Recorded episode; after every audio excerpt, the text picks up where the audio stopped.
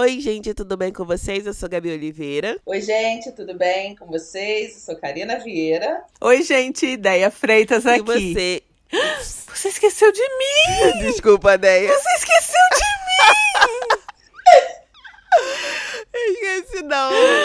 Hoje a gente tá em mais um episódio do Afetos. No quadro Afetos te ajuda com a maravilhosa ah Deia corrigindo, Freitas. Corrigindo!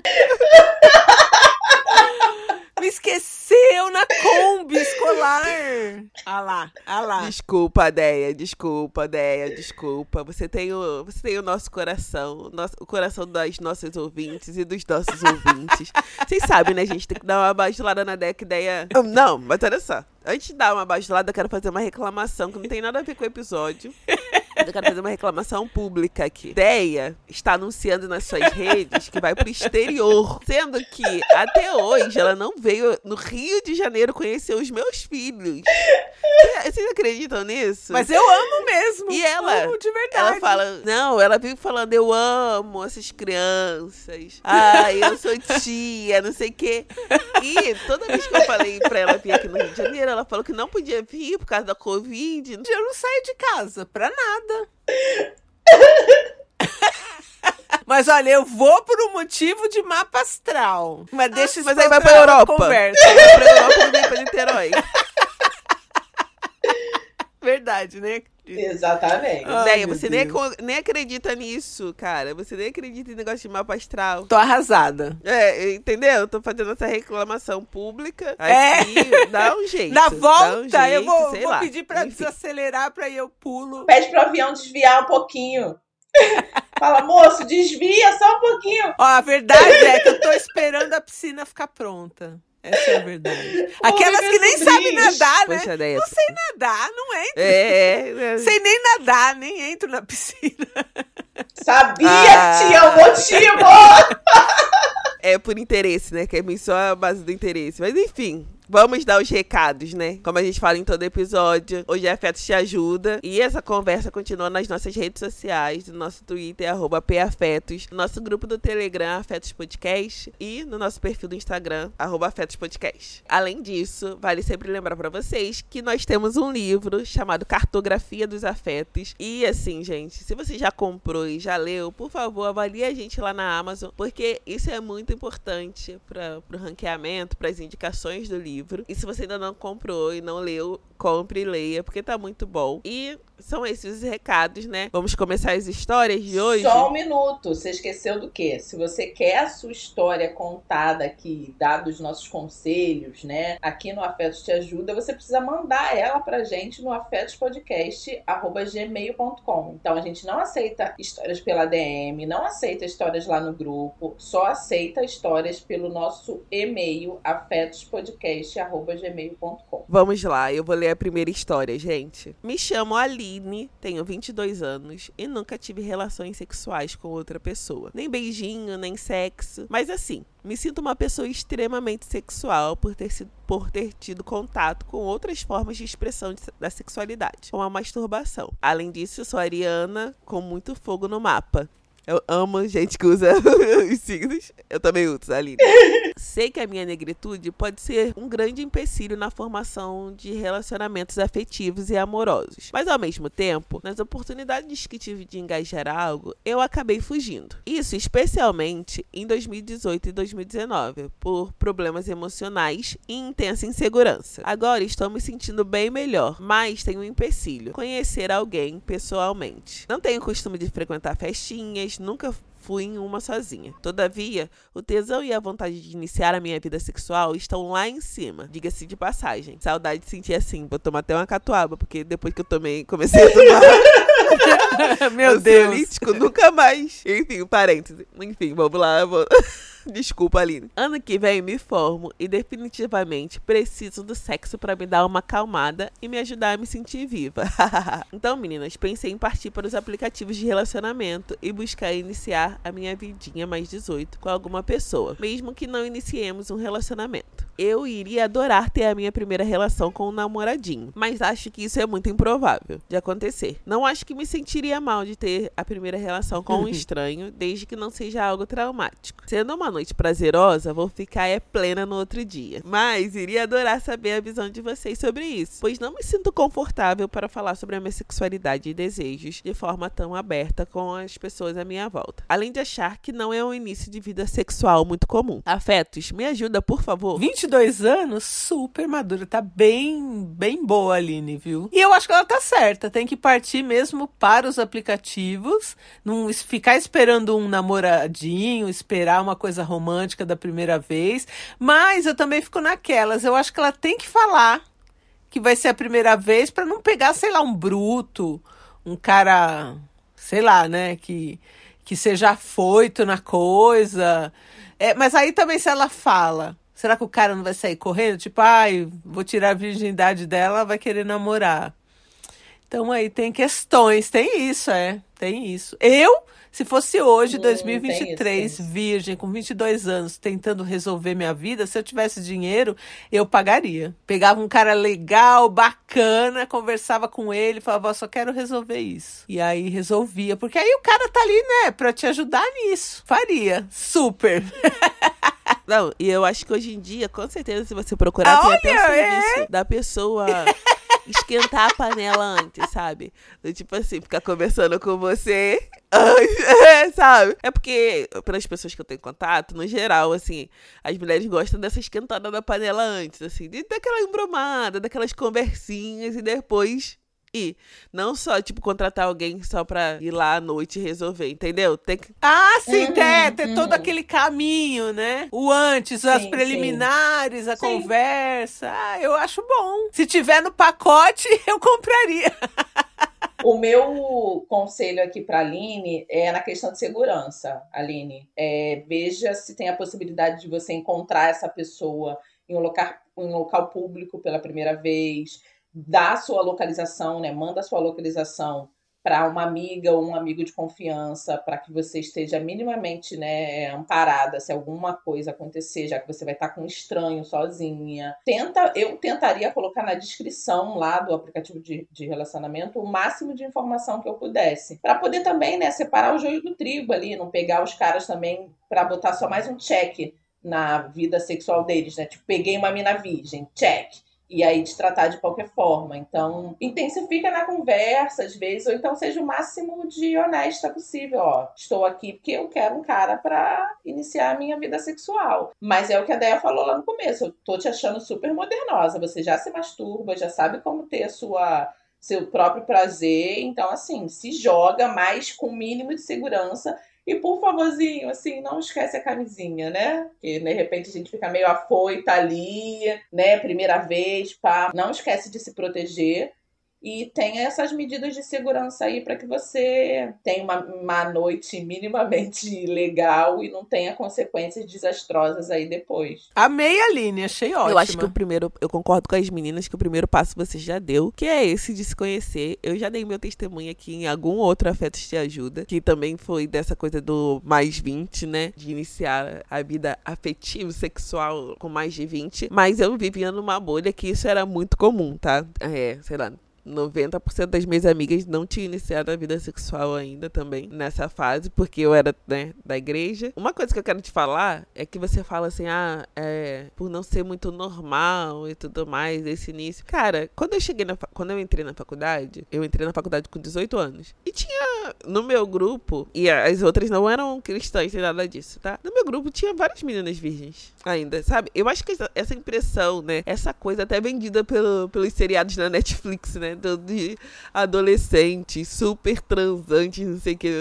Acontece em alguns contextos, mas é. muitas pessoas não são assim, sabe? Não iniciam. Ou iniciam, fazem uma vez e nunca mais fazem, sabe? Então, assim, fica tranquila, não se sinta um ET ou uma pessoa totalmente fora da curva, diferentona por causa disso, porque não, não é assim. Nesse meu testemunho eu falei também uh, do espanto que foi para mim perceber que fora da minha bolha uh, da igreja, isso era um grande problema, né? A virgindade era um grande pro problema. Tanto que da primeira vez, o cara não quis que eu contei, o cara não quis porque achou que eu tipo assim, ia querer casar. Ai, se você até hoje não fez É, e quer é. fazer comigo, então, assim, ele achou que, que eu queria um compromisso sério. E não era isso, eu só tava afim. Então, é. É complexo. Eu acho que tem jeito de, de simplificar. Eu acho que a primeira coisa que você tá fazendo que é se conhecendo. Conhecendo a, a sua sexualidade, conhecendo o que você gosta de fazer e tudo mais, como você gosta. Eu acho que não vale a pena você colocar muita expectativa nessa primeira vez. E Uhum. nem né, muita expectativa, né? Eu acho que o seu relato tem muita expectativa, do tipo, ai, eu vou me sentir plena no dia seguinte. Não. É, pode ser que talvez não sim, role, é. talvez não, sabe? Aí também é outra expectativa que você colocou de, ai, eu preciso começar porque eu preciso dessa energia na minha vida, não sei o quê. Vai ser só mais um problema pra você lidar, pro- provavelmente. Porque, tipo assim, quando você nunca experimentou, você fica bem. Depois que você acende o fogo, aí que aí que você tem mais uma situação. E muita gente se envolve em várias enrascadas porque acendeu o fogo. Não estou te desestimulando a Sim. acender, não. Sim. É, Mas eu tô falando só isso, sobre a sua expectativa, sabe? É, que eu acho que é muito intensa sobre, esse, sobre essa relação. Essa coisa. Então, eu acho que vale um alinhamento de expectativa. E eu concordo com a ideia. Eu também contrataria uma pessoa. Muito moderna vocês. Facilmente, facilmente. Amo. Depois de receber não, eu fui correr atrás de me entender também e de pesquisar, entender como que faria de uma forma mais agradável pra mim e tudo mais. E aí eu decidi não contar. Da outra, da, da outra da vez que eu, né, efetuei o ato. E uma coisa que a Karina trouxe antes da, da gente começar a gravar, e que eu concordo, é que o antes foi muito mais legal do que o ato em si. Sim, Sabe? A pegação, tipo assim, é- foi Hum, muito melhor sim. Uhum, do que o ato assim. O ato foi só tipo assim, o Marco, ah, tudo bem, consegui uhum. é, romper esse, essa outra etapa. Valorize o antes também, sabe? Valorize. Você falou que nunca beijou nem nada. Valorize esse, esse aspecto também, sabe? É. De- dessas outras coisas, porque. As Sim, preliminares, o- aquele jogo, Sim. né? O jogo da sedução. E o depois também, né, Exato. gente? Porque tem uns caras que, pelo amor de Exato. Deus, né? Sim. São bem escrotinhos depois, né?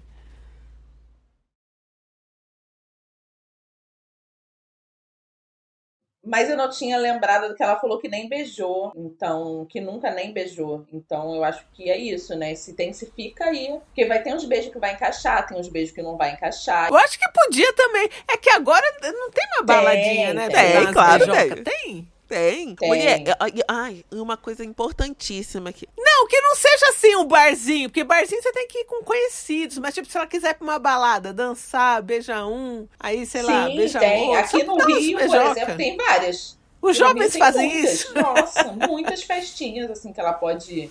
Eu não sei de qual estado, né, que ela tá falando, mas aqui no Rio tem muitas festinhas que ela pode ir, conhecer muita gente bacana, conhecer muita gente que Festa, tá nesse íntimo de Você pode é, maçã, você pode. E gente que tá nesse íntimo meio de Você pegação. Tipo, vou pegar o máximo de pessoas. E aí ela já começa a iniciar a sua vida beijável. É, entendeu? É, pelo menos, né, dar uns Forró, beijos, vai né? num forrozinho, num, num samba. E olha só, uma outra coisa que eu quero destacar do seu, do seu relato, e que é uma coisa que eu tô até querendo fazer, algum, falar sobre isso de alguma forma nas, nas minhas redes. Você fala, ah, por eu ser uma mulher negra, eu sei que é mais fácil de eu ser amada, não sei que, iniciar uma relação. Gente, eu sinto que tem algumas discussões que vão pra um lado que não são tão interessantes, assim. Esse pessimismo, às vezes eu vejo umas meninas de 18 anos, 20 anos, abraçando esse discurso de nunca vou ser amada, nunca não sei o quê, é, ninguém nunca vai me querer. Gente, pelo amor de Deus. As pesquisas que. Entendeu? Assim, claro, a gente não tá abrindo mão do contexto. Eu tô falando como uma mulher negra de pele escura e tudo mais. Não tô abrindo mão do contexto e dos padrões que são estabelecidos. Não tô falando isso, não estou ignorando isso. Mas abraçar essa ideia, gente, só faz com que a gente se afunde na insegurança. Ou fuja, né, de uma fuja de uma oportunidade, e oportunidade. tal, né? Acaba fugindo, se Exatamente. fechando. E a insegurança, por muitas vezes, a insegurança e a ideia de que você não vai, não vai chamar atenção, não vai conseguir ninguém, às vezes é um impeditivo, é uma barreira maior do que a raça. Sério. Porque quando você assume É. que é, é isso e ponto, ninguém vai me querer, gente, ninguém vai te querer mesmo. Porque você chega no, no rolê já arrasado. Você não sabe, tipo assim, você nem sorri, já tá já, já vai abatida. Eu tenho uma amiga, gente, que ela é linda, maravilhosa, não vou falar o nome dela. Aí um dia a gente foi sair, cara, ela queria ficar grudada na parede. Eu falei: "Amiga, que, que você tá grudado? Você quer ficar grudado na parede? Você se arrumou toda, não sei o que. Você quer ficar grudada na parede? No escuro? Tipo assim, no lugar que a gente tava, onde, o único lugar que não tinha luz, ela queria ficar. Aí, Aí eu sou essa menina. Sou eu. Só não sou linda que nem ela, mas eu Deia. sou assim também. Prefiro ficar bem discreta. Não, Deia, não mete essa canto. não. Depois que eu vi essas fotinhas de sainha, sainha, botinha, essa menina, ah, Deia, você, você era fácil, Deia? Não, mas eu sou a pessoa que fica no canto também, eu não sou, eu não gosto de ficar... Não, mas aí ser mas discreta se tá é diferente de ser derrotada, é outra coisa, né, de se sentir sim, derrotada sim. e ficar ali, tipo, não quero que ninguém me veja, às vezes a gente é discreta, é mais tímida, e nisso que a Gabi falou, eu queria trazer um terceiro ponto, nessa da discussão de que ninguém, tenho 18 anos e nunca me relacionei, ninguém vai me aceitar, a pessoa acaba aceitando o primeiro cara que vem na frente dela. O cara mais, o menos diagramável, o menos legal, é, porque foi a única pessoa que é. me aceitou. Você tá no começo da vida, bebê. 18 anos ainda tem muita água para passar embaixo dessa ponte. É. Muita água. Então, assim, concordo com a Gabi que, né? E eu vou dar um, um testemunho aqui, eu conheço uma, uma, uma moça, aí uma, chamada Kátia, que ela está amando, está sendo muito amada e está muito feliz. Então, assim, mesmo Exatamente. que você tenha 30 e poucos tal, o amor pode chegar assim para você. Ó, tô dando testemunho aqui que estou vendo assim, ó. estou acompanhando, entendeu? Kátia, Está muito feliz essa minha amiga Kátia, namorando, feliz, muito amada. Então, sim, existem caras bacanas ainda, existem uhum. é, mulheres bacanas também. Então, uma hora vem. Ou se não vem sim, também, sim. gente, tem um monte de outras coisas por aí. Eu sou uma pessoa que eu não, não superestimo uhum. o amor romântico, sabe? Então vamos vivendo, né? Se vier, é lucro. Se não vier, também pelo menos você não caiu no golpe, você não foi assassinado. Sim. Já tá bom já tá bom. A Aline trouxe é várias isso. reflexões aqui pra gente. Nossa, a gente foi assim. Já queremos o nosso círculo de amigas, Aline. Tá ótimo, Aline. Um beijo, Aline. Gente, vamos para a segunda história. Me chamo Jéssica, eu já troquei o nome dela. Estou casada com uma mulher há 10 anos. Antes do casamento, tínhamos um relacionamento bem gostoso e romântico mas ela sofria de episódios de depressivos esporádicos, o que comprometiam o seu trabalho. Nos casamos. Com o tempo, ela parou de trabalhar e também não fazia praticamente nenhuma tarefa doméstica, de modo que eu sempre tinha que fazer uns 80% de tudo, ainda pagar todas as contas e ser responsável pela organização doméstica, como planejar compras, limpar a casa. Tentei encorajá-la a trabalhar, sugerir trabalhos, mas nunca eram bons para ela. Comecei a ficar muito desgostosa, mas continuei nessa relação. O que me deixava doente, e até certo ponto ainda deixa, era o fato de que eu quero ter filhos, mas não quero ser mãe solo, já que eu tenho uma parceira. Mas sempre achei que ela ia melhorar e que tudo ia dar certo. Com o tempo passando e nada melhorando, mesmo com muita conversa, brigas e comigo fazendo greve de serviço doméstico, tendo por resultado apenas uma casa nojenta, estava pensando em me separar por causa disso tudo. Mas tenho um medo muito grande de ficar sozinha ou de entrar num relacionamento pior mais o fato de que eu ainda gosto muito dela. Enfim, certo dia, ela foi me encontrar na minha psicóloga e depois a minha própria psicóloga comentou comigo que a minha companheira aparentava ter algum transtorno cognitivo, algum tipo de deficiência mesmo. Conversei com ela sobre o assunto e foi horrível, pois ela não aceita que isso possa ser verdade. Porém, comecei a juntar alguns pontos. Ela nunca trabalhou de carteira assinada, ela não consegue fazer algumas coisas como amarrar o cadarço ou arrumar a cama. Sempre achei que fosse preguiça ou má vontade, mas parece que não é. Ela sempre comentou que era disléxica e eu acho que o problema deve ser esse mesmo, uma dislexia muito grave e nunca tratada, numa mulher adulta e madura. Então, finalmente, caiu a minha ficha de que ela nunca vai melhorar, que sempre serei eu a levar o dinheiro para casa, que serei sempre eu a cuidar de todos os afazeres domésticos, organizar a rotina, fazer as compras, etc. Num relacionamento hétero, essa situação nunca seria aceitável, mas entre mulheres é. Também fiquei me sentindo meio monstra por querer terminar o relacionamento com uma pessoa que tem uma deficiência. Porém, gostaria muito de adotar e sinto que nesse relacionamento isso não vai ser possível ou ainda vai ser mais desafiador. Por favor, dê os pitacos de vocês e muito obrigada. Hum, muitas questões aí nessa história. Eu acho que a primeira é. Eu não achei legal Sim. a postura da psicóloga de, de é, imputar uma pessoa que ela não conhece Sim, diagnósticos que ela não sabe né? Que não, não é possível, é, não é possível ela fazer nenhum diagnóstico olhando uma pessoa. Né? Então, primeiro que a gente não sabe se esta uhum. é uma uhum. mulher com deficiência. Olhando não, não, né? Que ela, a psicóloga né? nem ela olhou.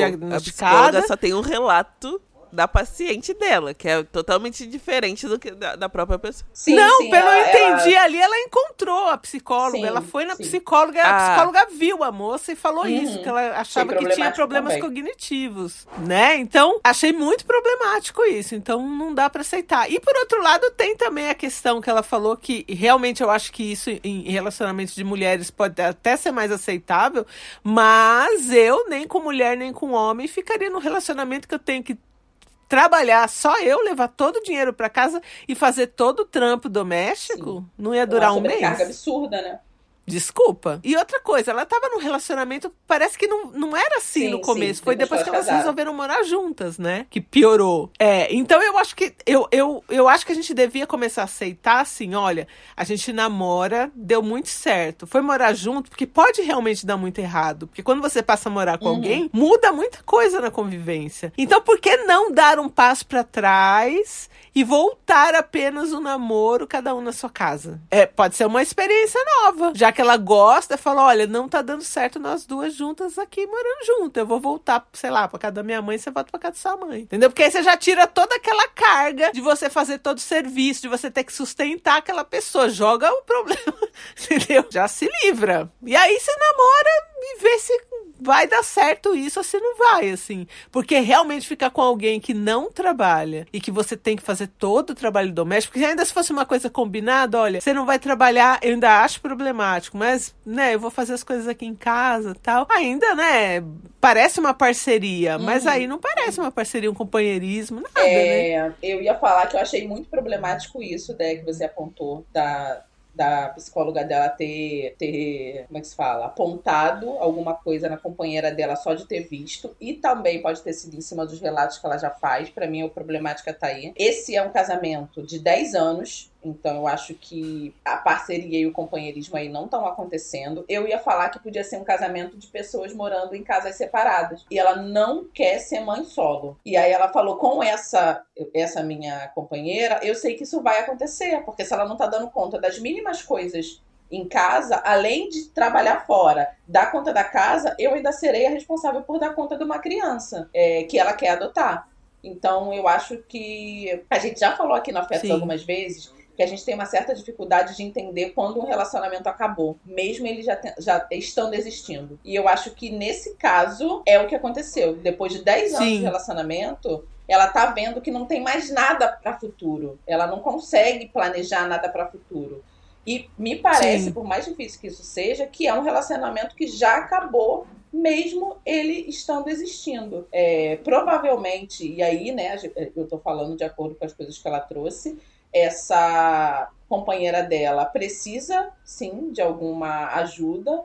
É, eu fico pensando também nesse último, esse último ponto que ela colocou Sim. foi uma, é, é, uma preocupação realmente, né? Também fiquei me sentindo meio monstra por querer terminar o relacionamento com uma pessoa que tem uma certa deficiência. Mas ficar nesse relacionamento sem você querer também é o correto, sabe? Ficar nesse relacionamento onde você leva o dinheiro para casa, é. onde você faz as coisas da casa, onde a pessoa não é a sua companheira, não é, não é a sua parceira, é a melhor coisa? É, tem conversas muito difíceis que a gente precisa ter, e eu acho que essa vai ser uma das conversas mais difíceis que você vai ter que ter na sua vida. Que é realmente sentar com ela e dizer que, olha, não tá dando mais certo da forma que tá os meus planos de futuro, você não tá colaborando, assim, porque eu espero pro meu futuro, você não tá me dando um mínimo de suporte ou de ajuda para que isso venha acontecer. Será que vale a pena continuar mais um mês, mais um dia nesse relacionamento de vocês?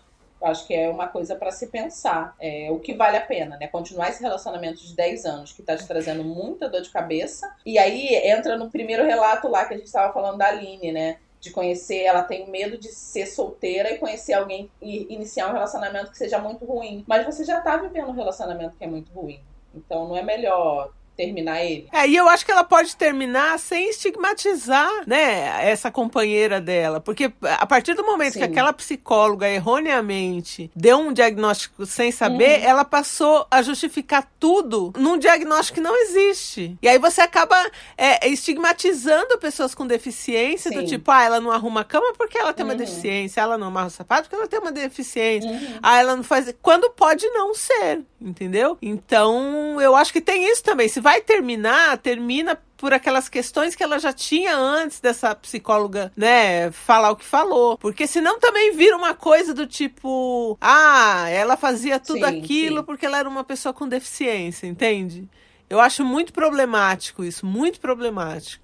Acho que esse discurso tem que não, cair, assim. Então, se, se vai terminar, termina, termina porque tá, você tá trampando sozinha uhum. e você tá fazendo serviço de casa sozinho. Pronto. Né? E, e, aparentemente parece que não foram 10 anos assim, né? Então, de repente, essa moça, sei lá, tá realmente numa uma depressão agora. E aí também é aquela coisa, pô, a pessoa tá em depressão. Uhum. É, você não vai dar essa força, isso é só uma fase, né? Porque eu penso que num relacionamento Super. longo, a gente tem altos e baixos, né? Então, ah, ela tá desempregada agora, mas eu vou dar, vou dar essa força aqui, daqui a pouco ela arruma também. Ou é uma coisa já, né, que vem de um tempo que a outra já não quer mesmo trabalhar. Eu acho que é, tudo depende uhum. do, do contexto e do histórico também. E eu acrescento que não dá para você ficar com alguém por pena, sabe? Porque você, o, o relato que você traz é meio é. que tipo, ah, vou ficar com, com ela porque coitada. Não é assim que a gente deve é, decidir continuar no relacionamento. Uhum. E você traz essa coisa né, do diagnóstico e tudo mais, algum problema cognitivo, é possível. É,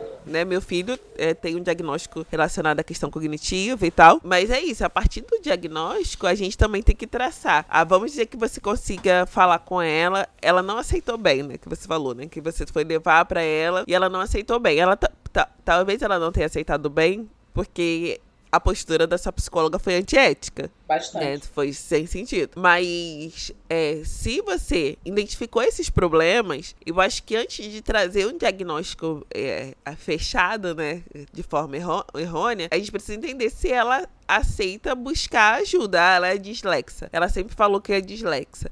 Tá, mas e o que, que vai fazer com isso a partir disso? Porque hoje existem várias estratégias para que, que a pessoa ela consiga ter qualidade de vida, sabe? E ela não tá tendo qualidade de vida. É, ou, né, na verdade, ela não tá proporcionando qualidade de vida pro ambiente que ela tá inserida, que é o relacionamento de vocês. E você pode falar com ela. Eu acho que se você não quer terminar assim do nada, eu acho que você pode falar, ó, ou você busca ajuda, ou a gente vai ter que terminar. Porque não tem como mais eu viver nessa condição e é, são essas questões que eu tô, tô trazendo, né? Ah, você não colabora, você não sei o que, nananana. como que você pode se organizar? Porque tem várias coisas. Eu tô numa investigação relacionada ao TDAH, por exemplo. Ah, tem várias questões que são complexas nesse sentido. Eu esqueço muitas coisas. Eu, né, sou uma pessoa que desde nova fui tida como aérea. Mas a partir do momento que isso tá interferindo na minha vida, na minha vida profissional, na minha vida com os meus filhos, eu tenho que tra traçar estratégias de melhorar isso para que. É. Ok, ah, vou aceitar o diagnóstico? Vou, mas como que eu posso fazer com que as pessoas à minha volta não passem tanta raiva? Porque a realidade é essa. Que as, as, as, pessoas em volta, às vezes, ficam muito. entram em situações muito ruins por causa das nossas. da, da nossa neurodivergência ou da, das nossas questões em si. Então você tem que ser clara com ela eu acho que entrar no, num contexto de, de maternidade dentro dessa situação que você está hoje é um erro. Vai uhum. só piorar a situação. Sim. Entendeu? É. é então, é, meu conselho é de acordo com o parâmetro DEA. Termina. Nossa, que difícil. Mas eu acho complicado também, Gabi, um ponto que você trouxe, tipo, ou você faz. Eu acho que botar um relacionamento nessa condição, né? A gente, ou você, fa, ou você faz o tratamento, ou a gente não vai ficar junto, eu acho muito complicado. De acordo com tudo que ela colocou, são 10 anos de relacionamento, é, de tudo que ela quer fazer no futuro, a minha, a minha, o meu conselho para ela, né, o meu pitaco para ela seria esse mesmo, termina. Vocês já estão vivendo um relacionamento que já não tá dando certo. É, você já está super sobrecarregada. Trazer uma criança para esse contexto seria só te sobrecarregar mais ainda. A sua psicóloga foi completamente antiética. Eu trocaria de psicóloga, certamente. Eu uhum, primeira e... coisa, primeira coisa. Infelizmente, eu também encerraria essa, esse relacionamento com muita dor, que né, um relacionamento de 10 anos é um relacionamento muito longo. Vocês devem ter vivido experiências ótimas, mas para o seu futuro, para o que você quer de projeção de futuro, que é ser mãe, é, que é adotar uma criança, você sabe que você, estando onde você está nesse momento é impossível. Então, infelizmente, eu também terminaria. É. Eu acho que até em relação a isso que ela fala, ah, eu não quero ser mãe solo. Mas eu acho que se você quer adotar, se você quer maternar, quer ser mãe, eu acho que você tem que pensar isso também como mãe solo. Porque e se você não arruma uma outra pessoa para compartilhar uhum. esse sonho com você? É, Sim. Né? Você nunca vai realizar esse sonho. Né? Então, né? eu acho que são, são coisas diferentes. Você só quer ter um filho se você tiver Sim. uma outra pessoa. Então, de repente, melhor não né? Exato. Não, e gente, ter filho com outra garantia, com outra pessoa, não é garantia que você não vai ser mãe solo, tá? Não mesmo. Exato, geral, é, tem isso não ainda. Mesmo. E aí ela pode se frustrar. Exato. Então eu acho que, né, se você quer ser mãe, quer maternar, pensa assim, que uma coisa é você querer ser mãe e existe sim a possibilidade de você ser uma ótima mãe solo. É só ver a Gabi aí como uhum. exemplo, né? Agora você ficar esperando, né, pra ser mãe só se você tiver uma outra pessoa junto para compartilhar aí esse desejo, complicado. Leva isso para terapia para uma outra terapia, Sim. por favor. Sim. Nosso conselho nesse episódio então é termine duas coisas: a sua relação com o seu terapeuta é. e o seu relacionamento que pelo jeito já Exato. Acabou. Vida nova. Vida nova. Vida nova. Gente, nós tivemos ótimas histórias hoje, eu gostei. É, né? Gerou um debate, né? Intenso, amei. Sim, sim. E para isso, né, a gente precisa que, que vocês mandem os seus relatos aqui pra gente, pro nosso quadro Afeto Te Ajuda, no exclusivamente no nosso e-mail, afetospodcast.gmail.com. Sigam a gente nas nossas redes sociais. Eu já agradeço muito, muito, muito por vocês ficarem com a gente aqui toda sexta-feira por vocês lembrarem que sexta-feira é dia de afetos. Agradeço a Deia por estar aqui uma vez por ah mês lá, com a ah lá.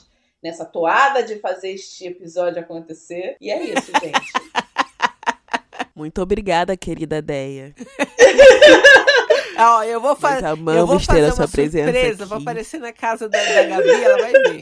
Ela vai ver a surpresa. Desvia seu avião. Desvia seu avião. Vem cá visitar meus filhos. Chá ela. Meu Deus, vai cair um toró nesse Rio de Janeiro nesse dia. Meu Deus do céu. Ah, mas eu passo antes da Karina. Assim. A surpresa vai ser eu e Karina chegando aí. Não faz surpresa. Você vai não faz só. surpresa, não, porque aí eu posso chamar a Karina também. É, com a faixa. Estou aqui, Gabriela. Você vai ver só. Batendo é. aí. É isso, gente. Nos contem o que vocês acharam das histórias nas nossas redes sociais. E até a próxima. Um beijo. Beijo, Deia. Te amo. Um beijo, gente. Ei, Gabi. tchau, tchau, gente. Até a próxima. Beijo.